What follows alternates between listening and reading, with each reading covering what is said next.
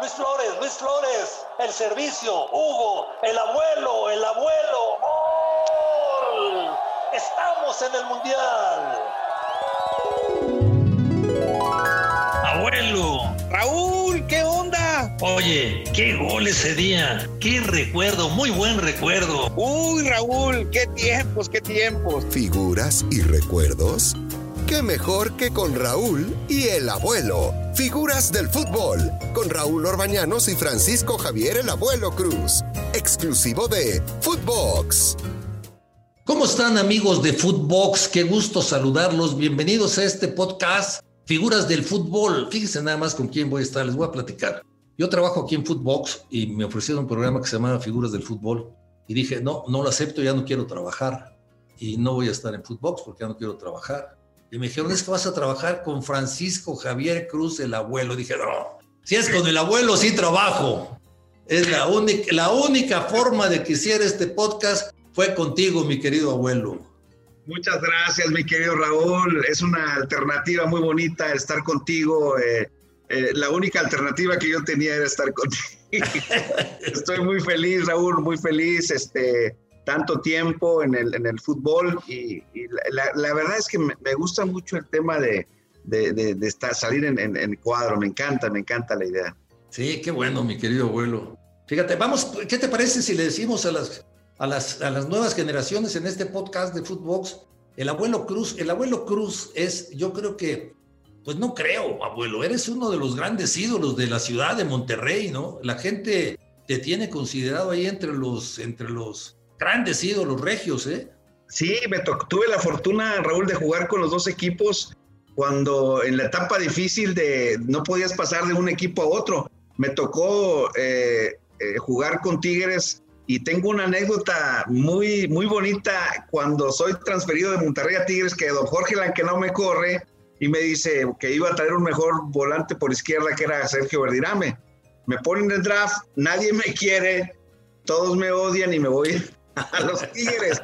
Avilán se, se encarga de, del equipo de Tigres y me lleva a, jugar el primer clásico del caramelo. Y estando jugando yo con la camiseta de Tigres, festejo un gol que mete Careca el 1-0 contra Tigres. Entonces, imagínate, yo me abrazo con Richard Tavares, me dice, hazte para allá, ¡pi! Ya, ya eres de otro equipo. Entonces, fue la primera anécdota porque nos meten el odio desde chiquitos, la, esas, esas rivalidades, Raúl, tú las conoces de América Chivas, que, que te meten eh, este, esas rivalidades desde chiquito y yo odiaba el color amarillo, pero terminé eh, jugando ahí y la conclusión es que no, no debo de decir, nunca debemos de decir, eh, ahí no voy a parar nunca.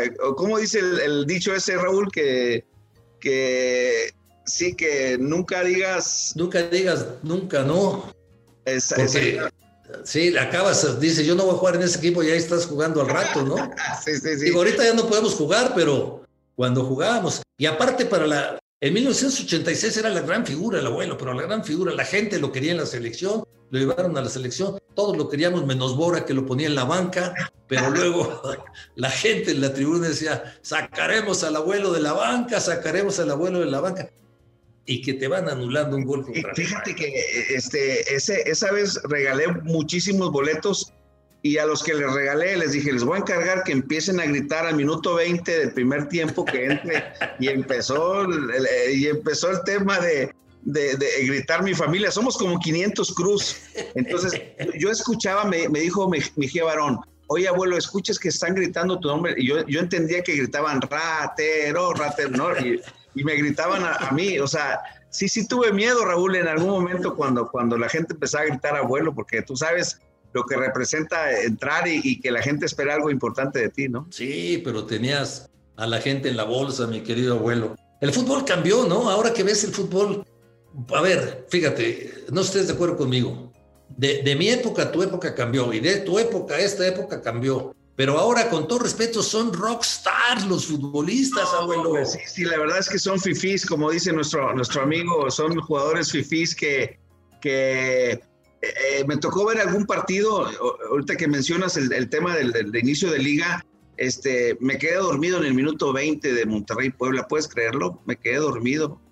Este... Eran por los narradores, yo creo. No, no, fíjate estaba divertido, pero, pero ya no hay ese talento. No, no quiero caer en, en, el tema de comparación, Raúl, pero, pero eh, antes, hoy hay escasez de talento, ¿no? Es más corredera, más, más no sé qué te, qué te parece a, ti mi comentario, que eh, hay, hay, poco talento hoy día, ¿no? Sí, no, bueno, eh, hay, hay puestos que están desapareciendo. Yo te digo, un, un, un, número 10, por ejemplo, la selección de, de México, un futbolista de las características de Tomás Boy, de Benjamín Galindo, mexicano, ya no hay. Ya no hay ni Ramón Ramírez, que jugó también en esa posición. Es decir, yo creo que somos, estamos parejeando en edad, ¿no, Raúl? ¿O qué tienes dos años más? más, no, yo, creo que, yo. creo que te saco algunos años. Y, no, hombre, Raúl. Y como decía mi amigo Toño Carvajal, y muchas chelas. Raúl, fíjate que eh, ese comentario es muy importante lo que, lo que dices de, de que eh, ha evolucionado tanto el fútbol que no te parece que hoy día los jugadores eh, tienen que ser más atletas para los entrenadores. Un, un, joven chaparrito con talento no puede entrar en esa parte de, de, del deseo de un entrenador, ¿no crees? Sí, hay muchos que sí, hay muchos que, que, que sí piensan de esa manera y es una pena, ¿no? van por sobre los físicos. Todavía hay algunos que le dan chance, ¿no? Pero eh, es, es, es, más difícil. Yo sí estoy totalmente de acuerdo contigo, es mucho más físico ahora, mucho más físico. Sí es difícil, o sea, jugar. Eh, conforme pasa el tiempo, pues va a ser más complicado y más complicado, tienes que estar más preparado, todo lo que quieras. Pero, pero si queríamos ver talento, yo creo que había mejor. Imagínate una media cancha, Raúl, eh, Benjamín Galindo, Mohamed Ciña y yo, no, Aprenderemos con la vista, ¿no? No, sería, sería un espectáculo. No sé quién regresaría a marcar. Ese es el problema que te digo, que hoy ha evolucionado tanto el fútbol que se inventaron esos famosos carrileros y volantes este, de ida y vuelta, ¿no? Yo, yo, me quedo con la formación de 4-3-3. Eh, esas formaciones no le quitabas al jugador con inventiva la capacidad de improvisar. Sí, ahora juegan eh, con tres centrales y cuatro de medio campo y le mueven y caramba, el, el, técnico, el técnico ahora es casi tan importante como el futbolista. Pero a ver, ¿quién, quién de este fin, de este fin de semana en la Liga MX, eh, estabas viendo Monterrey Puebla, dime, ¿qué, futbolista de Monterrey dice, ay, ojalá tuviéramos más de ese tipo? Pues el abuelo, ¿no? El abuelo, pero nada más hay un abuelo. no, no, fíjate que no, no, no, por más que quise adaptarme a ver algo, algo de talento, no encontré eh, Maxi Mesa por ahí en ese comienzo eh, de liga. Yo me acuerdo en un, eh, voy a contar una, contarte una anécdota que cuando empezó la liga, este, yo venía de vacaciones, nunca hice pretemporada, Raúl, fíjate, y el primer partido contra, me parece contra el Atlas terminé acalambrado. Y, y, hoy los jugadores este, se preparan, se van a la playa y nosotros llegamos así como Dios nos daba a entender, ¿no? Eh, me parece que Maxi Mesa rebasa esa, eh, eh, ese estándar de jugadores con capacidad de talento, ¿no? y talento. ¿Te duele todavía, por ejemplo, que Monterrey vaya ganando y le empaten y se vaya? ¿Todavía te, ay, te queda ese dejito de que no ganaron los rayados? Se me hace que el Vasco está teniendo problemas este, de identidad, porque sí, sí, sí le cuesta muchísimo, sobre todo ¿Sabes dónde está batallando mucho Raúl? En, las pelotas a balón parado, en, la táctica fija, le cuesta mucho a Javier. Este, yo lo veo muy desesperado afuera del campo. No, no, no es el, Javier Aguirre que todos conocemos. Estamos como más, más, este corajudo, ¿no?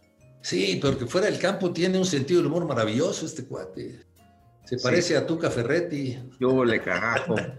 Yo le cagajo. Fíjate que el Tuca, eh, sí, sí te acuerdas que jugó con Monterrey. Claro. Eh, fíjate, desde, desde ese entonces hacía corajes porque le preguntaba a Vilán, oye Vilán, ¿va a jugar Bahía y el abuelo en, eh, este sábado? Dijo sí, y se metía como cuatro pastillas de, para la úlcera.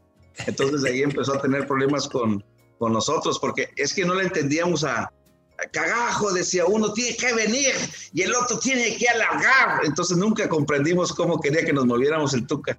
Y ahora que ya, ya está un poquito más grande, le entendemos que lo que quería era lo mejor para nosotros este jugador con mucho talento, el Tuca Ferretti. que le pegaba la pelota con un fierro. Maravilloso, maravilloso. ¿Qué, equipo te está gustando para esta campaña? ¿Quién crees que va a ser el gallo? Yo, me gusta muchísimo Tigres. Tigres me gusta. un equipo muy sólido que a pesar de las ausencias por estar en, en los Juegos Olímpicos, creo que Miguel ha creado esa identidad. Eh, me habla el profe Rangel, que es el profesor físico mucho conmigo, y me dice que Miguel ha llegado, ha, venido a darle un toque eh, de vestuario. ¿Sabes a lo que me refiero? Sí, perfecto. es que la eh, gente no sabe lo importante que es el vestuario.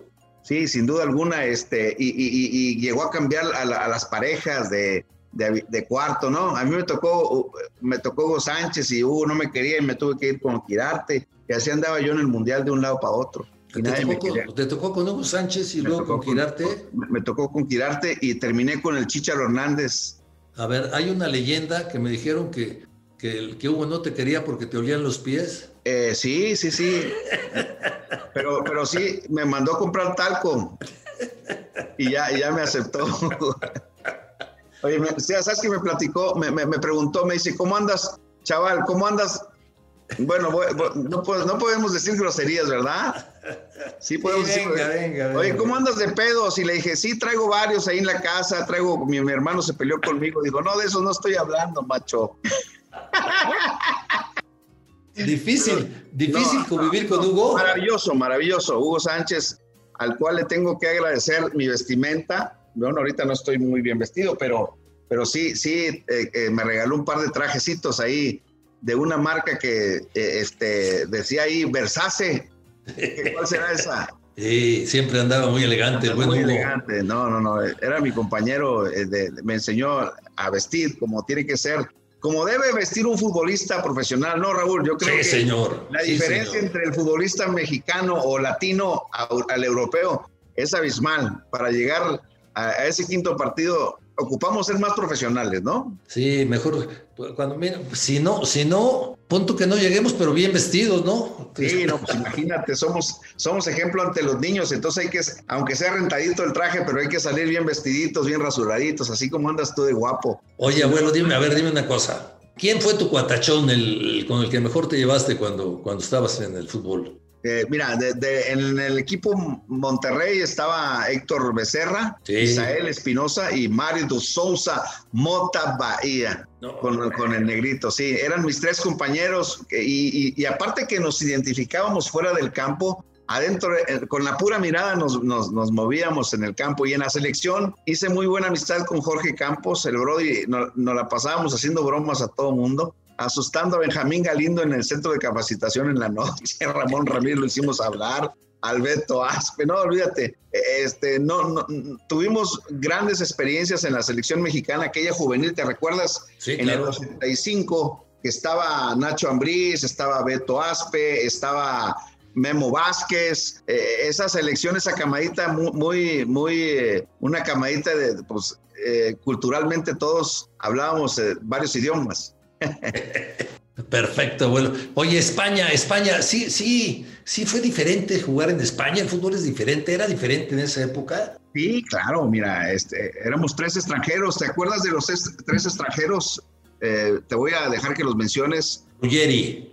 Oscar Ruggeri, el cabezón. El otro. Eh, Ruggeri. Alzamendi. Alzamendi, claro, el uruguayo, ¿no? El uruguayo Alzamendi, estaba yo. Sí, yo bueno. yo tenía una oferta para irme al Queen's Park Rangers de Inglaterra. Y tuve, y tuve que consultar con mi mamá. Le dije, mamá, ¿para dónde nos vamos? Dijo, pues, para España. Entonces, eh, hay una anécdota en, un avión que yo iba viajando para, para Houston, de Houston, Madrid, y me pregunta, eh, para que veas el inglés que yo manejaba, ¿no? A ver, venga. Eh, me dice la, la, sobrecargo, eh, ¿Would you like something to drink? Y le digo, yes, ma'am, Coke. Y me dice, excuse me, no ice. Le digo, bueno, tráigame un Sprite. Entonces, imagínate, ese era el inglés que yo manejaba. Entonces, el, el irme a España creo que fue muy acertado, pero el primer entrenamiento, todo el mundo llegó en traje, bien guapotes todos los españoles. Y yo iba en Bermuda y traje eh, eh, short y todo eso y, camisita así medio fifí. Y le pregunta al utilero, oye, hoy es el día de la foto. Dijo, no, así vienen todos los días, increíble, ¿eh? ¿no? Y en los entrenamientos era lo mismo, era, se entrena más que como se juega, Raúl. Sí, es, muy intenso. Pero te digo una cosa, la gente, mira, la gente debe de saber lo que acabas de comentar, tres extranjeros nada más. ¿Y qué extranjeros? Eh, Ruggeri y Alzamendi. Ahora en los equipos en España tenemos seis, siete, ocho, o sea... 14. Eh, la, la, época que tú jugaste en España, la época que jugó Hugo en España, la época que jugó Luis Flores en España, era mucho más difícil ir a jugar a España, mucho más complicado. Lo digo con todo respeto, pero ahora es más fácil ir a jugar a Europa. Totalmente, ibas a sacrificar lo económico porque yo ganaba más bien en, eh, mejor en Monterrey.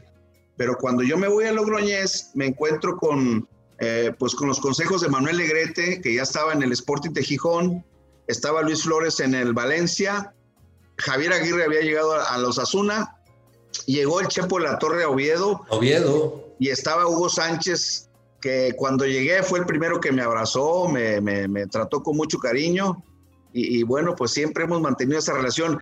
Es, un, e, e, es una falacia la gente que habla de Hugo Sánchez, es un extraordinario ser humano y, te ayuda en todo, Raúl. Tú lo conoces mejor que yo, pero sí es un tipo que, que es muy solidario con, con los compañeros. ¿eh? A mí me trató muy bien cuando yo llegué a Logroñés. Buen, buen, bueno, bueno, para la comida, ¿eh? Buenísimo, buenísimo. El macho para, para, el vino, el riojano. Sí, una buena comida, un buen vino eh, tinto. ¿Y qué cantidad de Estábamos en, viendo un partido baloncesto y, te voy a contar una anécdota que estábamos viendo un partido baloncesto en España. Ya ves cómo habla Hugo. estábamos en España y estaban jugando en 5 contra 5 y de repente empezaron a jugar 12 contra 5 y le preguntan al técnico, le dicen, oye, pero joder, ¿qué estás haciendo? Que son 12 contra 5. Y dice, pues a mí me están diciendo falta personal, falta personal y yo lo estoy metiendo es para que, te, para que te rías, Raúl, un poquito. Pero pues ya después de eso, después de eso, mejor vámonos, abuelo. ¿Eh? Perdieron tus rayados, pero ganaron tus tigres. Sí, señor, ahora soy tigre. Eso, eso. Aquí la exclusiva del día en Footbox, en este podcast Figuras del Fútbol. El abuelo es tigre. Un abrazo, abuelo. Un abrazo, Raúl. Un abrazo a todos. Esto fue Figuras del Fútbol con Raúl Orbañanos y Francisco Javier el Abuelo Cruz, podcast exclusivo de Footbox.